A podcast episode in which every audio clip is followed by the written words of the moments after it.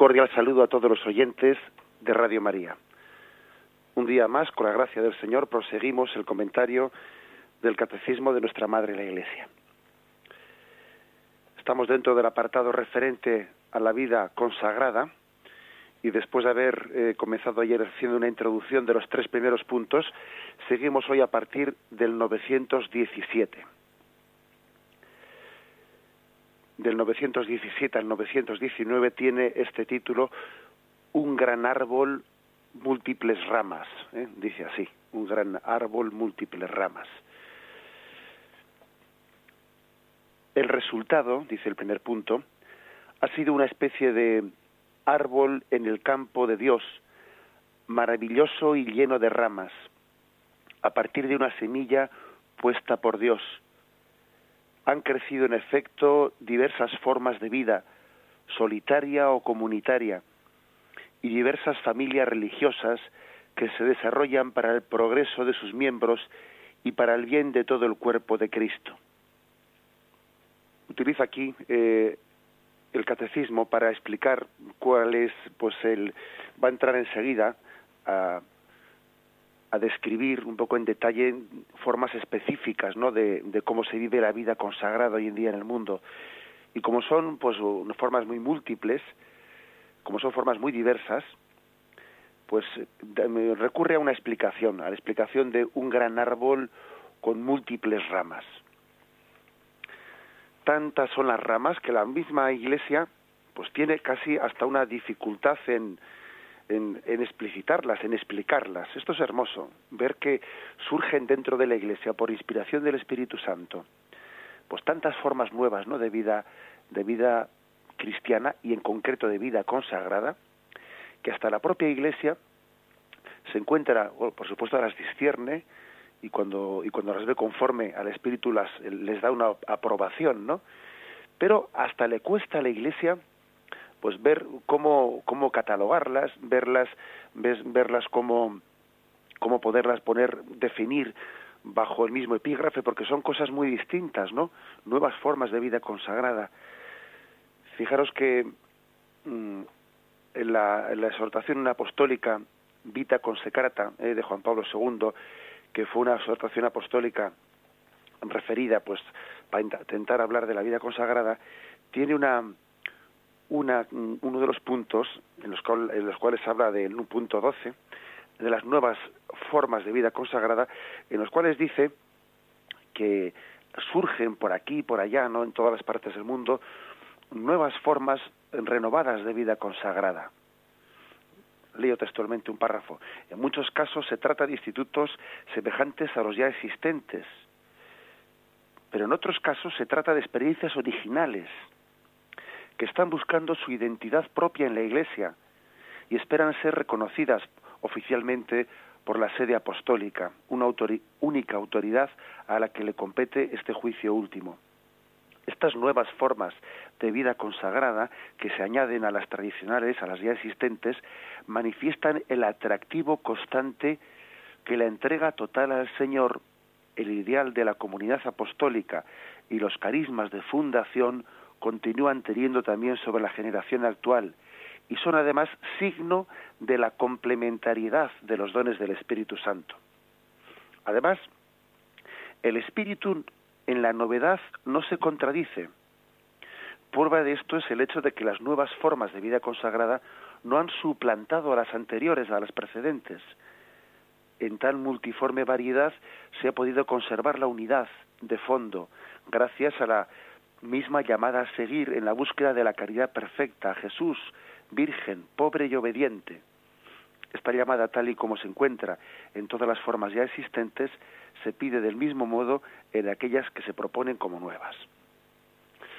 Bueno, pues esto manifiesta una cosa y es que en la vida de la Iglesia, pues las, los soplos del Espíritu, la vida, la vida de la Iglesia va por delante luego desde su reconocimiento formal y canónico, ¿eh? es decir, el Espíritu Santo suscita, suscita nuevas formas de vida cristiana y luego la Iglesia tiene que decir, a ver esto cómo, digamos, cómo lo reconocemos, de, qué manera, mm, de qué manera le damos una forma canónica, de qué manera, eh, pues en el Código de Derecho Canónico, pues lo reconocemos, etcétera, etcétera. ¿eh? Es decir, es hermoso ver cómo el Espíritu Santo va por delante suscitando nuevas formas de vida, en concreto de vida consagrada, y luego cómo la Iglesia pues va haciendo un esfuerzo de ver eso como, como lo discierne y cómo lo interpreta y cómo aunque son formas muy distintas y muy variadas, pues bueno, pues finalmente pues pues encuentran un encaje dentro de lo que es la, la Iglesia. De hecho, fijaros que una novedad ¿no? de este de este catecismo es que en otro tiempo eh, pues la Iglesia hubiese, hubiese hablado directamente de eh, vocación religiosa ¿eh? vocación religiosa directamente hubiese sido la forma de hablar. De hecho, pues el Concilio Vaticano II, ¿no? que está escrito pues unas décadas antes, ¿no? pues unos, eso, unos 30 años antes que este catecismo, pues en sus decretos habla directamente de vida religiosa. Pero es que claro, han pasado 30 años en los cuales han surgido muchas formas de vida consagrada que no son estrictamente religiosos que son, pues eso, muchas formas de vida religiosas, ¿no? Aquí vais a ver que, que el catecismo, eh, pues se, dentro de, la vida consagrada, pues vamos a ir aquí explicitando formas diversas dice vida eremítica, vírgenes consagradas, vida religiosa, institutos seculares, sociedad de vida apostólica, incluso luego dice nuevas formas, formas distintas que igual no pueden encuadrarse dentro de estos, eh, de, estos capítulos. Es hermoso ver, pues, cómo el Espíritu Santo siempre está renovando su iglesia y la está haciendo siempre eternamente nueva, ¿eh? eternamente nueva. Por eso utiliza ¿eh? este punto, este, este punto del catecismo, este título, un gran árbol, múltiples ramas. Bien, pero ¿cuál fue la semilla de la que nació este, este árbol? Bueno, la semilla de la que nació este árbol pues evidentemente es Jesucristo. Es Jesucristo que, como dice este punto 12 de la vida consecrata que hemos leído, Jesús quien fue virgen, pobre y obediente. Él es el, la semilla de la que surge este gran árbol. Todos tenemos en Jesús ¿eh? nuestro punto de referencia, todos. ¿eh? Lo tenemos, por supuesto, los sacerdotes, lo tienen los, eh, los laicos, Em, y por supuesto lo tienen también todos los consagrados. Jesús es el virgen pobre y obediente. Jesús es el consagrado por antonomasia. Es el, y fijaros que no, no en vano eh, el día de la vida consagrada se celebra pues el día de la presentación de Jesús en el templo el día de la presentación de Jesús en el templo es el día en el que se celebra la vida eh, consagrada. Es la fiesta litúrgica en la que en la que ha querido eh, ha querido manifestarse pues mm, o, o, reconocerse, ¿no? Lo que es la vida consagrada. Jesús es presentado en el templo, es consagrado a Dios Padre. Es verdad que aquello no era más que una manifestación, porque Jesús estaba plenamente consagrado a Dios Padre, no ya por aquel hecho, aquel gesto de ser presentado en el templo, sino desde, desde sus entrañas, ¿no? desde toda la eternidad. ¿eh? El Verbo estaba siempre respondiendo a, a esa llamada del Padre, porque Él es, es engendrado por el Padre y él, y él responde al Padre con una consagración plena. Pero Jesús, en cuanto Verbo encarnado, Jesús en cuanto hombre también, ¿no? Está consagrado plenamente al Padre en una respuesta de amor.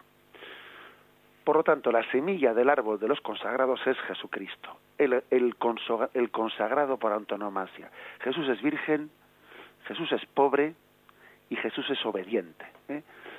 Los tres, los tres consejos evangélicos, ¿no? que los consagrados asumen como estado de vida, como estado de vida, esos tres consejos evangélicos que decíamos que para todos los laicos, no para todos los seglares, son pues un consejo de vida que tienen que vivir a nivel de virtud, ¿eh? tienen que ejercitar la virtud para vivir esos tres consejos evangélicos, los consagrados los viven no, no a un nivel de ejercicio de virtud, sino algo más todavía, como estado permanente de vida. ¿eh? Jesús virgen, Jesús pobre y Jesús obediente. Bien, continuamos la, ¿eh? continuamos esta, esta lectura. El punto 918. Desde los comienzos de la Iglesia hubo hombres y mujeres que intentaron, con la práctica de los consejos evangélicos, seguir con mayor libertad a Cristo e imitarlo con mayor precisión. Cada uno a su manera vivió entregado a Dios. Muchos, por inspiración del Espíritu Santo, vivieron en la soledad, fundaron familias religiosas que la Iglesia reconoció y aprobó, aprobó gustosamente con su autoridad. Bien, ayer había una, una oyente que preguntaba porque como habíamos explicado que de una manera formal no pues la vida eh, consagrada pues en la iglesia no surge hasta el siglo XIV de una manera formal eh, nos referíamos a pues a un reconocimiento explícito no por parte de la iglesia y preguntaba una oyente si no se daba de hecho ya no pues eh, en la en la primitiva comunidad cristiana pues mm, a la hora de hablar de las vírgenes consagradas, etcétera, si no se daba ya una forma de vida consagrada. Y le respondíamos, pues que sí, que evidentemente eh, hay un desarrollo eh, paulatino, ¿no? Un desarrollo paulatino mm, hacia, hacia esa vida formalmente ya reconocida y consagrada por parte de la Iglesia.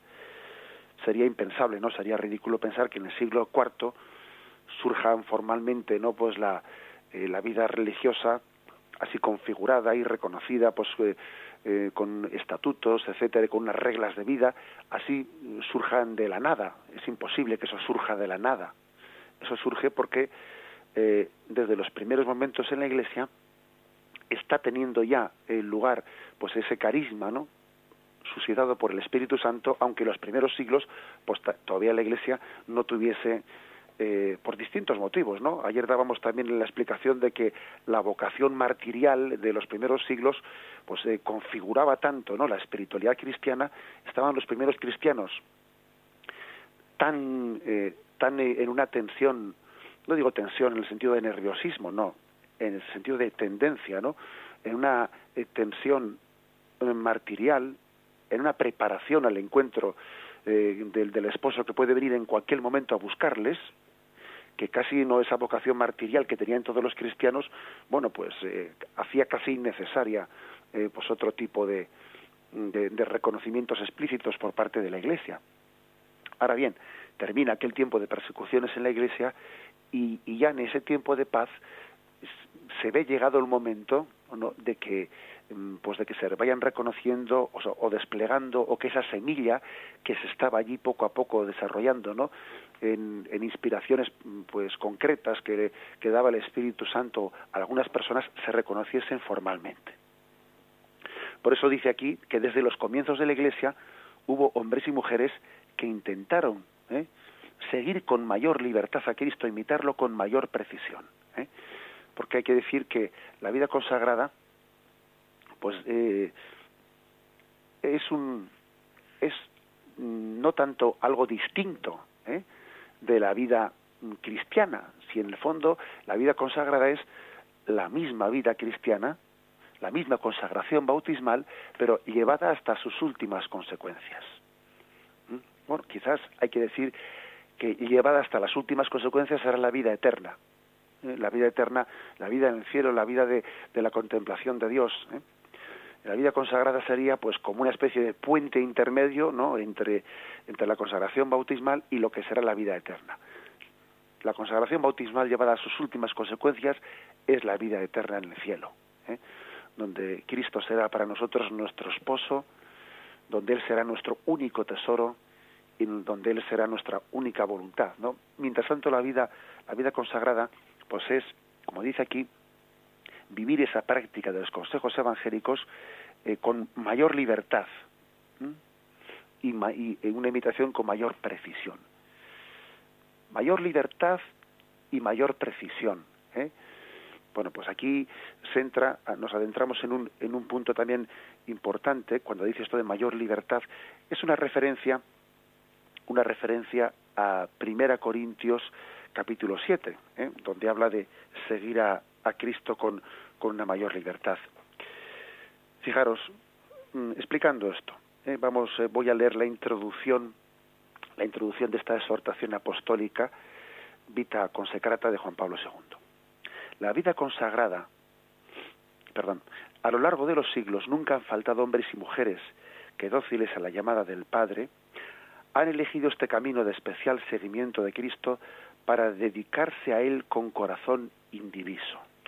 Y aquí cita, como he dicho, Primera Corintios 7, versículo 34. ¿eh? Se está haciendo referencia a ese pasaje en el que San Pablo, San Pablo mm, aconseja, ¿eh? aconseja el celibato. Dice, yo os quisiera ver libres de preocupaciones. El, el que no está casado se preocupa de las cosas del Señor, de cómo agradar al Señor.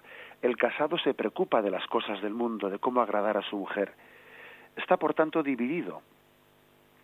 La mujer no casada, lo mismo que la doncella, se preocupa de las cosas del Señor, de ser santa en el cuerpo y en el espíritu, mas la casada se preocupa de las cosas del mundo, de cómo agradar a su marido. Bueno, veamos este texto, porque igual si se entiende mal podría ser un poco polémico, ¿no? O podría, podría dar la impresión incorrecta, ¿no? que no es eso lo que dice San Pablo, podría dar la impresión de que, eh, de que el matrimonio no es, no es una vocación a la santidad en absoluto. El matrimonio es una vocación a la santidad y a entregarse a Jesucristo. ¿eh?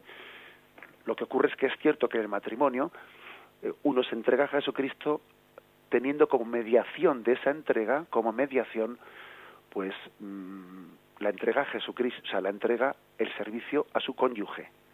Uno se entrega a Jesucristo en su esposa, uno se entrega a Jesucristo en su esposo. El marido y la mujer son como un icono de Jesucristo, son un sacramento de Jesucristo, y entonces uno tiene que entregarse a Jesucristo, pero a través de esa mediación del marido de la mujer. Eh, no, sería correcto eh, pues que uno en su matrimonio dijese, bueno, pues yo para entregarme a Jesucristo voy a ir abandonando un poco a mi marido o a mi mujer. Pues no, es, es, incorrecto. Es decir, esa vocación no es la vocación matrimonial. Incluso, pues a veces uno tiene que tener paciencia en adaptarse al ritmo de su mujer y de su marido, porque el Señor prefiere que tenga paciencia en adaptarse a ese ritmo y, y, no que por entregarse directamente a Jesucristo abandone pues esa comunión que tiene que tener con su mujer y su esposo. Pues es así. El matrimonio supone esa paciencia no en la adaptación de los ritmos de los ritmos.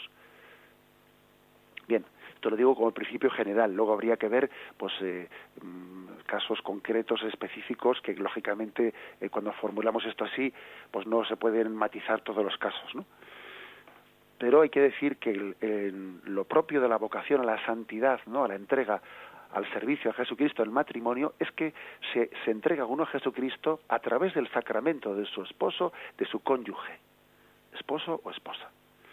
Sin embargo, sin embargo, en la vida consagrada hay una entrega a Jesucristo directa. Por eso dice aquí este, eh, por eso la Iglesia ha utilizado el término de corazón indiviso. Fijaros cómo la introducción, ¿eh? en la introducción de, de, esta exhortación apostólica, Vita Consecrata de Juan Pablo II, se habla de dedicarse a Cristo con corazón indiviso. Y se hace referencia a 1 Corintios 7:34, donde dice que el casado tiene el corazón dividido. ¿Por qué dividido? Pues porque ciertamente él en la vida matrimonial una de sus dificultades pues es en la que uno mm, quiere, o sea, quiere y debe de entregarse a Jesucristo, pero como tiene que hacerlo, tiene que hacerlo a través de su cónyuge, pues no siempre es tan fácil conjugar una cosa con la otra, tiene que adaptar su ritmo al del otro. Tiene que también eh, que estar atento pues a un montón de necesidades que surgen ¿eh? lo cual supone pues tener que tener el corazón dividido entiéndase bien, ¿eh? que es que es santamente dividido, porque es una vocación dada por Dios. ¿eh?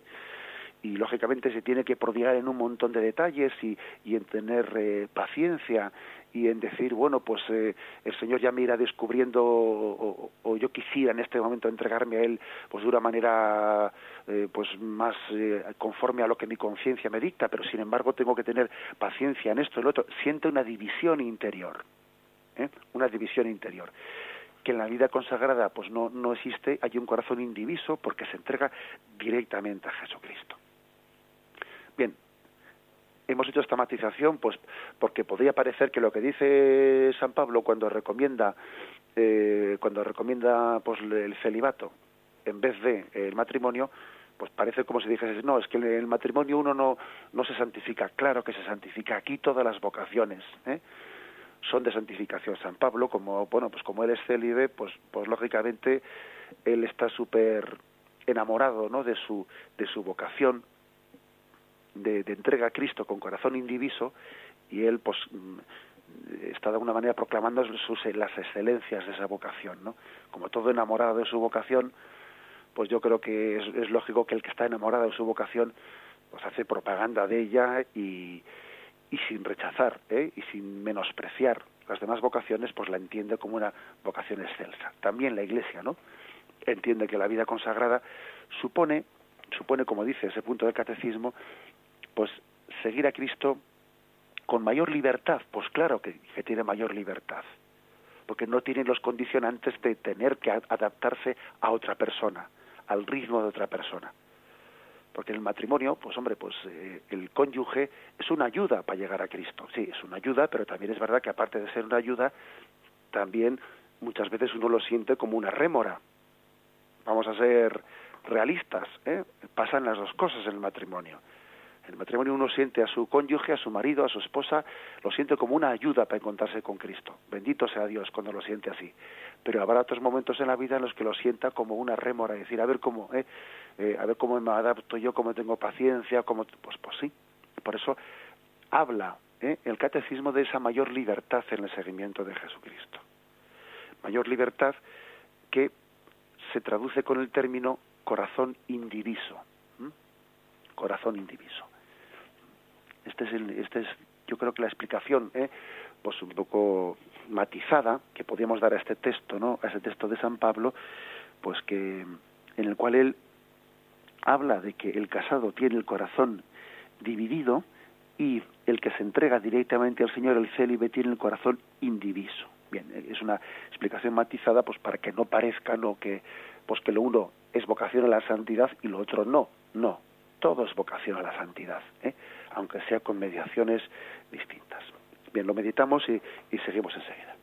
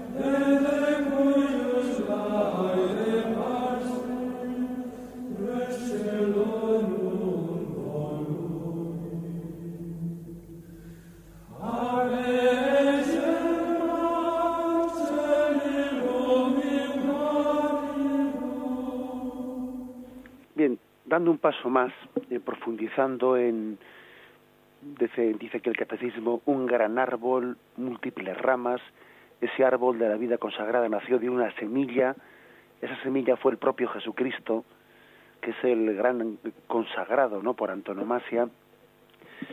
Bien, el punto 14 de esa exhortación, Vita Consecrata, a la cual nos estamos refiriendo, ¿no? El punto 14 dice, el fundamento evangélico, o sea, el fundamento en el Evangelio de la vida consagrada se debe de buscar, o sea, ¿dónde encontramos en el Evangelio ¿eh? es el, fundamento de la vida consagrada. ¿Dónde buscarlo? Dice el Papa. Hay que buscarlo en la especial relación de que Jesús en su vida terrena estableció con algunos de sus discípulos, invitándoles no sólo a acoger el reino de Dios en la propia vida, sino a poner la propia existencia al servicio de esta causa, dejando todo imitando de cerca de cerca su forma de vida, imitando de cerca su forma de vida. Ahí hay que, dice, encontrar, eh, dice el Papa, ¿dónde encontrar en el Evangelio, no? Pues esa especie de primer, primer eh, semilla de la vida consagrada. Jesús tuvo a su alrededor pues un grupo de mujeres que le seguían más especialmente, tenía unos apóstoles especialmente eh, pues mm, adheridos a él, tenía un, otro grupo otro grupo de mm, mm, pues de seguidores pero que le seguían no de una manera tan estrecha que no tenían una forma de vida tan íntima con Jesús. Es decir había distintas formas no distintas formas distintos grados en el seguimiento de Jesucristo y continúa este punto tal existencia cristiforme es decir conformándose a Jesucristo propuesta a tantos bautizados a lo largo de la historia es posible sólo desde una especial vocación y gracias a un don peculiar del Espíritu. En efecto, en ella la consagración bautismal los lleva a una respuesta radical en el seguimiento de Cristo. Eh, fijaros que el Papa, para buscar un pasaje eh, de la vida o un pasaje evangélico en el que mm, se encuentre como reflejo de qué es la vida consagrada, qué quiere ser la vida consagrada, curiosamente echa, mano del pasaje de la transfiguración. Es curioso ¿eh? que el Papa, en esta exhortación apostólica sobre la vida consagrada, haya querido explicar qué es la vida consagrada desde el pasaje evangélico de la transfiguración. Dice él, en el Evangelio son muchas las palabras y gestos de Cristo que iluminan el sentido de esta especial vocación. Sin embargo, para captar una visión de conjunto, ayuda singularmente contemplar el rostro radiante de Cristo en el misterio de la transfiguración. Mm, la vida consagrada supone un subir al monte, al monte Tabor, subir al monte, eh, el monte es un lugar en, el, en los evangelios, el monte en las Sagradas Escrituras es un lugar de la manifestación de la gloria de Dios, donde tienen lugar las teofanías, donde Dios se manifiesta. Acordaros del monte Sinaí, eh, en, lo, alto del monte que está más cerca del cielo, ¿no? Pues de esa manera singular se quiere como manifestar Dios. Supone un subir al monte y luego también implica un bajar del monte, ¿eh? para ser testigos suyos ante los demás. Allí en lo alto del monte, eh, los discípulos, Pedro, Santiago y Juan estuvieron como arrebatados, ¿no? Porque estaban como rozando el horizonte de la eternidad y luego tuvieron que volver a la vida cotidiana para ser testigos de aquello que habían visto. Fijaros, por lo tanto, que el Papa recurre al pasaje de la transfiguración, primero por lo que supone de intimidad con Jesucristo, de subir, de subir con él a lo alto de un monte para tener para tener una experiencia más íntima. Y el hecho de que allí no estuviesen los doce apóstoles, sino que estuviesen tres únicamente, también ya indica, bueno, pues que no quiere decir que los demás apóstoles, entendedme bien, ya no estuviesen llamados a la misma intimidad eh, que Pedro, eh, Santiago y Juan, no me atreveré yo a decir eso. Quiere decir que indica que la vida consagrada supone una intimidad especial. Indica ya una intimidad mm, a la cual no tiene por qué estar, estar llamado todo el mundo.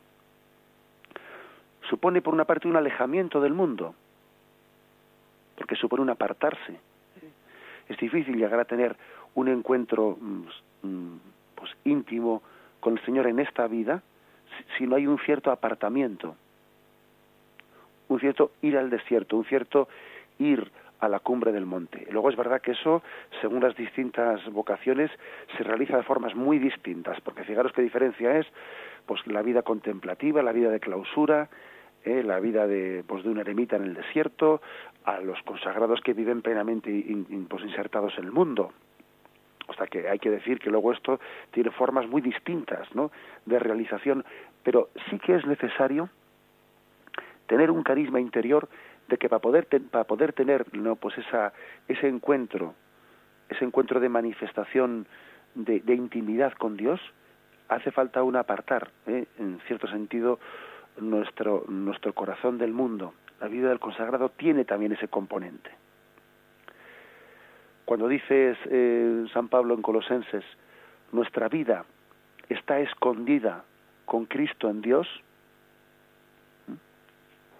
que es un texto que, en un sentido se puede aplicar a todos los bautizados, por cierto, ¿eh? a todos los bautizados, pero sí que es verdad que se puede aplicar de una manera todavía más específica a los consagrados, nuestra vida está escondida con Cristo en Dios, pues nos recuerda que es propio, em, propio de la vocación del consagrado tener una cierta intimidad, una, intimidad todavía eh, superior, ¿no? Con Jesucristo. Todos los cristianos, ¿eh? Tenemos que vivir en el mundo sin ser del mundo todos los cristianos tenemos que eh, tener una cierta distancia del mundo, ¿eh? porque eso, esa carta de Diogneto lo, lo, insiste mucho. Vivid en el mundo sin ser de este mundo. pero sin embargo, en la vida consagrada, esa llamada todavía, esa llamada a, a tener una intimidad con Cristo esposo, se hace más intensa. Uno para, para tener una relación directa con Cristo esposo necesita una intimidad. Bien. En segundo lugar, eh, hay que ver que allí, cuando se les manifiesta esa gloria, el deseo que tuvieron aquellos apóstoles es el decir, qué bien se está aquí, hagamos tres chozas, quedémonos aquí, aquí para siempre, ¿no? Eh, por tanto, la vida consagrada está de alguna manera manifestando un encuentro, un encuentro escatológico, un encuentro que desearía ser para siempre. Está como pregustando la vida eterna. Es una pregustación. Es como una pequeña, un rayo de luz que entra de no, desde la vida eterna en esta vida temporal. La vida consagrada quiere pregustar eh, esa intimidad, esa intimidad del cielo. Es una experiencia singular, ¿no? Es una experiencia de lo absoluto. Qué bueno es estar aquí, y fijaros que lo grande de la vida consagrada es que manifiesta esto estando en plena pues desposesión de los medios materiales, pues, pues, porque sencillamente manifiesta eso, qué bueno es estar aquí, viviendo en pobreza, viviendo en obediencia, y dice, qué bueno es estar aquí, es decir, eh, Mm, el gozo pleno viene sencillamente de estar con Dios, de que Él sea el único tesoro. Mientras que en esta vida a veces los momentos de felicidad se tienen cuando uno disfruta de las cosas creadas, lo propio de la vida consagrada es tener eh, el gozo pleno no ya en las cosas creadas, sino en el creador de las cosas. Bueno, pues eso, eso casi es lo específico de la vida consagrada hacer el gozo pleno no ya de la creación de Dios, no ya que la, que la, que la creación de Dios sea nuestro gozo, ¿no? sino que aquel que está llamado a la vida consagrada hace el tesoro de su corazón no de la, no de la creación de Dios, sino del Creador. Eh, es por lo tanto una especie de, como dice eh, Juan Pablo II, con particular elocuencia es el carácter absoluto, absoluto de que solo Dios hace feliz al hombre. Es una proclamación delante de este mundo la vida consagrada cuando se dice qué hermoso es estar aquí, dedicarnos para ti, concentrarnos únicamente de modo exclusivo en ti. Es como dice Juan Pablo II, es el carácter absoluto del solo Dios. Porque es verdad que las criaturas nos remiten al Creador, pero tenemos que reconocer que a veces nos quedamos por el camino y uno se pierde en las criaturas en llegar al Creador. Y la vida consagrada manifiesta ante este mundo que lo importante al final, al final, lo único importante, lo único que va a quedar, lo único que va a permanecer es el solo Dios, solo Dios basta. Este es, por lo tanto, eh, el marco, el marco en el que Juan Pablo II explica lo que es la vida consagrada. En el alto del monte Tabor, aquellos discípulos tuvieron una, una teofanía, una manifestación, una experiencia de que solo Dios basta. Y la vida consagrada es una manifestación delante del mundo de que la felicidad del hombre, la felicidad plena, no está ya. Es más que el disfrute de las criaturas conforme a Dios. Es que es que es el disfrute de Dios mismo. Hay una explicación hermosísima y también es cierto que en la segunda parte, eh, pues Jesús no les permite eh, a esos tres apóstoles que le pedían quedarse allí, no les permite esa sugerencia de hagamos tres chozas, sino que les hace bajar abajo. Con lo cual también hay que decir que la vida consagrada supone no únicamente ese, ese aislamiento, ese estar a solas con Dios, sino supone bajar de ese monte Tabor para ser testigos, eh, para ser testigos de ese encuentro con Dios. Lo hermoso es que como Moisés, cuando bajaba, cuando bajó del monte Sinaí, tenía un rostro que reflejaba la luz, ¿no? De haberse encontrado con Dios, así también el consagrado debe de tener un rostro resplandeciente en el que trasluzca ¿eh? la experiencia de intimidad con Dios, con Cristo que ha tenido. Tiene que reflejar ante el mundo, ¿no? Pues eh, ese rostro transfigurado, como Moisés que había bajado de, del monte Sinaí. Lo meditamos y continuamos enseguida.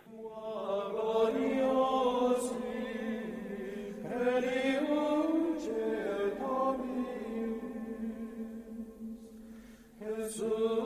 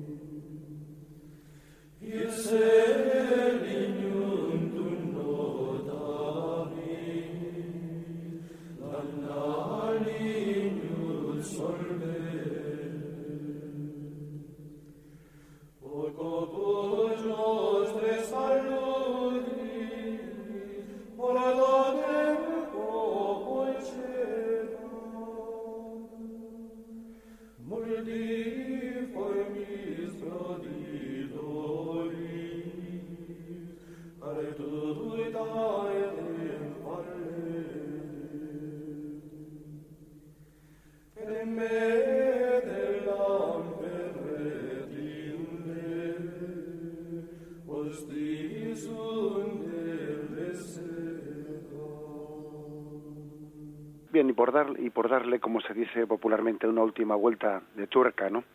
A esta explicación que estamos haciendo, pues que, qué diferencia existiría, ¿no? Pues entre la vida consagrada y lo que es la vida de, mm, de laico, de consagración bautismal, qué diferencia hay entre las dos eh, consagraciones. Pues este punto 16 de la vida consagrada dice, en efecto, mediante la profesión de los consejos evangélicos, la persona consagrada, dice, no sólo hace de Cristo el centro de la propia vida, sino que se preocupa de reproducir en sí mismo, en cuanto sea posible, aquella forma de vida que escogió el Hijo de Dios al venir al mundo. Es decir, todo cristiano, todo bautizado, tiene que hacer de Cristo el centro de su propia vida. ¿Mm? O sea que no, no podemos pensar que los consagrados hacen de Cristo su centro y los bautizados no. No, eso, eso es absolutamente erróneo. Es la consagración bautismal la que, la que mm, puede decir, por la que puede decir San Pablo, mi vida es Cristo. Mi vida es Cristo, lo tiene que decir eh, la monja de clausura, mi vida es Cristo, lo tiene que decir el sacerdote, lo tiene que decir el casado, lo tiene que decir el soltero, lo tiene que decir el joven. Mi vida es Cristo es, es una expresión que brota del bautismo. ¿Mm? Entendamos bien las cosas. Porque por desgracia, pues a veces hemos, eh, hemos pensado que, que decir esta expresión pues es casi ser eh, cura o monja. Pues no, señor. Es ser sencillamente cristiano. Mi vida es Cristo. Ahora bien, dice que la persona consagrada no solo hace de Cristo el centro de su propia vida, que eso es para todo el mundo, sino que se preocupa de reproducir en sí mismo, en cuanto que es posible, aquella forma de vida que escogió el Hijo de Dios al venir al mundo. O sea, que se trata ya de imitar no solo a Cristo, sino una forma de vida de Cristo. Y eso no tiene por qué estar llamado todo el mundo, ¿eh? la forma de vida. Entonces dice, abrazando la virginidad, hace suyo el amor virginal de Cristo y lo confiesa al mundo como el Hijo unigénito, uno con el Padre. Imitando su pobreza, imitando la pobreza de Cristo, lo confiesa como Hijo que todo lo recibe del Padre y todo lo devuelve en el amor. Adheriéndose en el sacrificio de la propia libertad, al misterio de la obediencia filial, lo confiesa infinitamente amado y amante como aquel que se complace solo en la voluntad del Padre, en la que está perfectamente unido y de la que depende todo. Con tal identificación conformadora con el misterio de Cristo, la vida consagrada realiza por un título especial aquella confesión de la Trinidad que caracteriza toda la vida cristiana. Bueno, pues yo creo que este es un párrafo que da mucha luz. ¿eh? Todos estamos llamados a, hacer de Cristo el centro de nuestra vida. Pero es que los que están llamados a vida consagrada no solo tienen que hacer de Cristo el, centro de su vida, sino que están llamados a imitar, a adecuarse en la medida en que es posible en esta vida a la forma de vida que escogió Jesucristo. Eh, abrazando la virginidad, hace suyo el amor virginal de Cristo abrazando la pobreza, confiesa que Dios es el único tesoro. Eh, adheriéndose, ¿no? O sea, ofreciendo el sacrificio de su propia libertad en la obediencia, en la obediencia filial, confiesa pues que el alimento de Cristo era hacer la voluntad del Padre y que el Padre y yo somos una sola cosa, ¿eh? como decía Jesús en, los, en los santos evangelios. Es, por lo tanto, una forma plenamente conformadora con Él. Bien, dicho esto, Voy a concluir, aunque sea brevemente, con el punto 919 eh, para completar este, este apartado de un gran árbol múltiples ramas. El punto 919 dice, los obispos se esforzarán siempre en discernir los nuevos dones de vida consagrada confiados por el Espíritu Santo a su Iglesia. La aprobación de nuevas formas de vida consagrada está reservada a la sede apostólica. Aquí se cita el canon 605 del Código de Derecho Canónico, donde dice la aprobación de nuevas formas de vida consagrada se reserva exclusivamente a la sede apostólica. Sin embargo, los obispos diocesanos han de procurar discernir los nuevos dones de vida consagrada otorgados a la Iglesia por el Espíritu Santo y ayudar a quienes los promueven para que pongan por obra sus propósitos de la mejor manera posible y los tutelen mediante estatutos convenientes, aplicando sobre todo las normas generales contenidas en esta parte. Bueno, pues eh, sencillamente es una, eh, una manifestación, o sea, una, un recoger canónicamente, un recoger, intentar tutelar, ¿no? Desde las leyes de la Iglesia, intentar tutelar lo que el Espíritu Santo va suscitando. O sea, la Iglesia no está para, ¿eh? por supuesto, no, no está para sustituir al Espíritu Santo. La Iglesia está para tutelar, ¿no? Y dar forma eh, y discernir, ¿no? Pues todas esas cosas que el Espíritu Santo suscita para riqueza de la Iglesia y que, la Iglesia está llamada a proteger, a tutelar, eh, a discernir. Bien, lo dejamos aquí y pasamos ahora a la intervención de los oyentes. Podéis llamar al teléfono 917 107 700. 917 107 700 para formular vuestras preguntas o vuestras intervenciones. Pater in genium, ac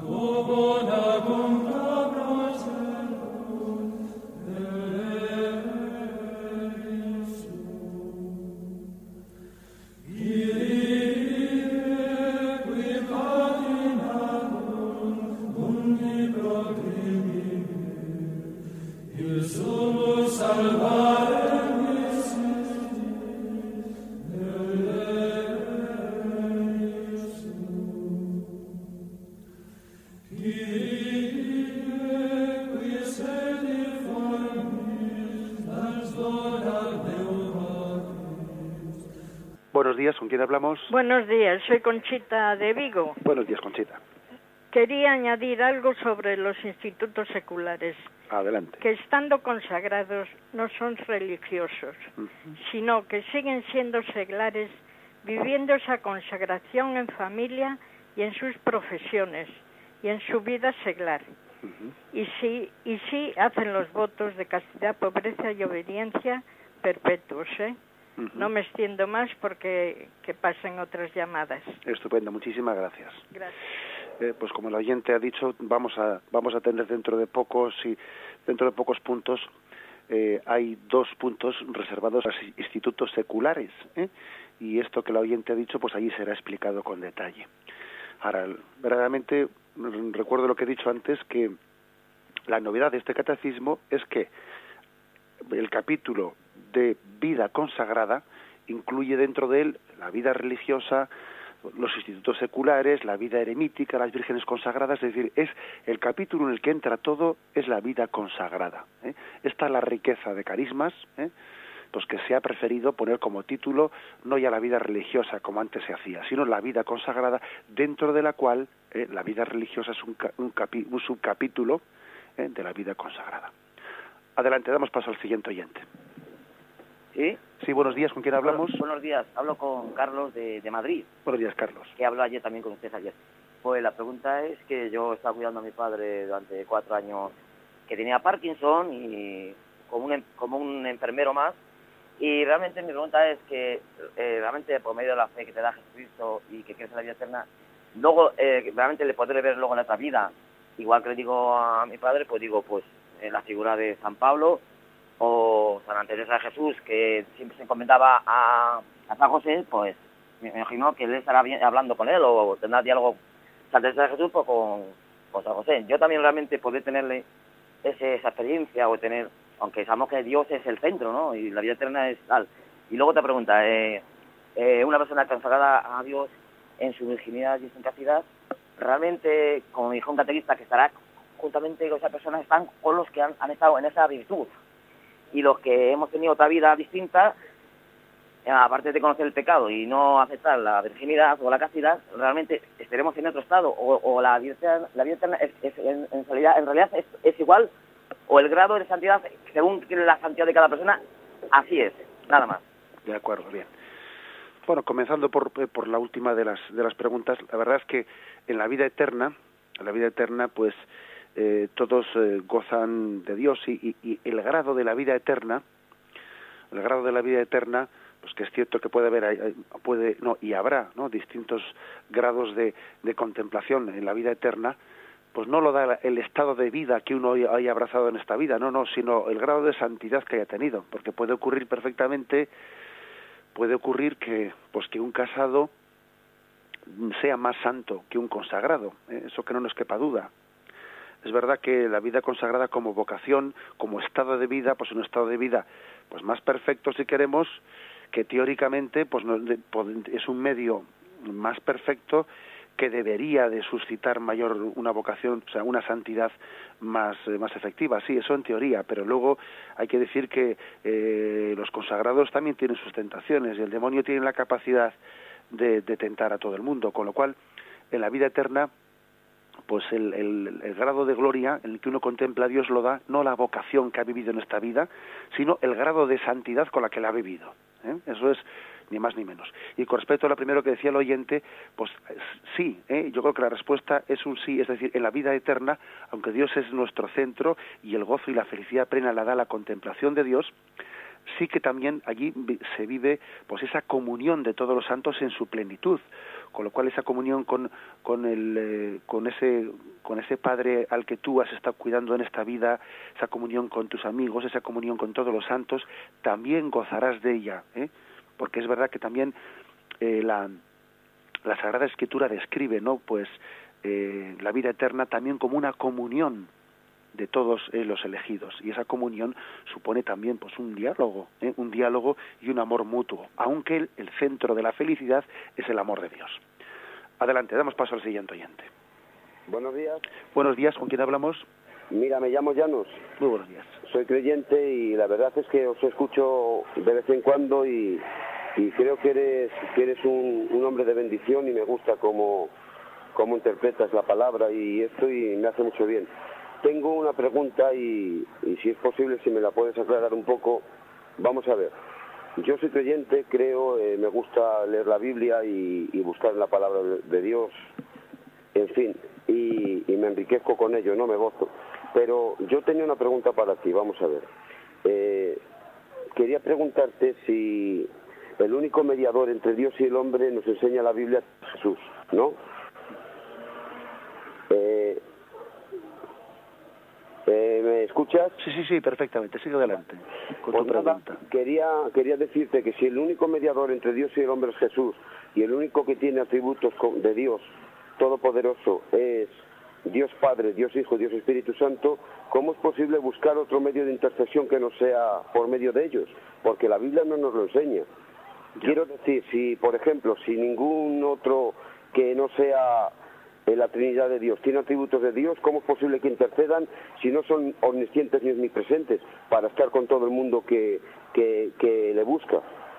Gracias. De acuerdo. Bien, ya creo que creo que entiendo tu eh, tu pregunta. Eh, paso a intentar respondértela eh, por por la radio. Muchas gracias por tu llamada. ¿eh? Bien, vamos a ver. Es cierto que la Sagrada Escritura dice que hay un solo mediador entre Dios y el hombre, que es Jesucristo. Cristo es el único mediador, ¿no? El puente, eh, el puente que une, pues, eh, a la divinidad con la humanidad. Cristo es el único mediador y sería totalmente eh, pues imposible contraponer a Jesucristo ningún otro tipo de mediación. Ahora bien, hay que decir lo, que dice la Iglesia Católica es que Cristo en su riqueza, en su riqueza, lo que hace es suscitar nuestras mediaciones. O sea, eh, eso que se dice, ¿qué es más, hacer o hacer hacer? ¿Eh? Eh, cuando un padre, por ejemplo, cuando un padre eh, actúa de una forma más plena como padre, cuando hace las cosas a su hijo, se las da todas hechas, o cuando hace hacer a su hijo. Jesucristo es el único mediador, pero Él lo que hace es suscitar en nosotros eh, mm, mediaciones, que seamos mediadores integrados en la única mediación de Cristo, ojo, no haciéndole sombra a Jesucristo. Entonces, eh, el Señor nos quiere a nosotros como mediadores para llegar a otras personas. Y eso no quita que Cristo sea el único, el único mediador, no, no. Pero Jesús lo que hace es crear en nosotros también una vocación de mediación hacia otras personas. Y los santos también eh, les ha dado una función de mediación para llegar a Cristo, el único mediador, ¿no? Con lo cual hay que decir que esto no, no anula en, absoluto eso de que Cristo sea el único mediador, pero Él suscita en nosotros ¿eh? esa vocación de ser mediadores para llegar a todos. Fijaros ese texto que dice, todo, todo el mundo es vuestro, vosotros de Cristo y Cristo es de Dios. Es decir, al final todas las mediaciones confluyen en Cristo, en Dios. ¿Mm? Esa es la, esa es la, la maravilla de, esa mediación única en la que Cristo finalmente nos conduce al Padre.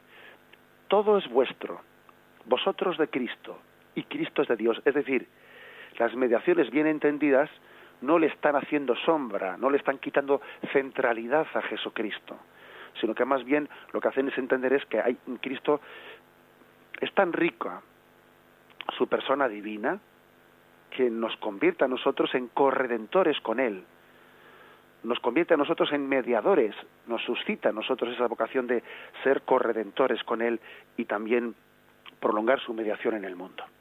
Bien, concluimos este, este, esta posibilidad que hemos tenido de, de explicar el catecismo. Damos gracias a Dios por ello. Me despido con la bendición del Señor. La bendición de Dios Todopoderoso, Padre, Hijo y Espíritu Santo, descienda sobre vosotros. Alabado sea Jesucristo.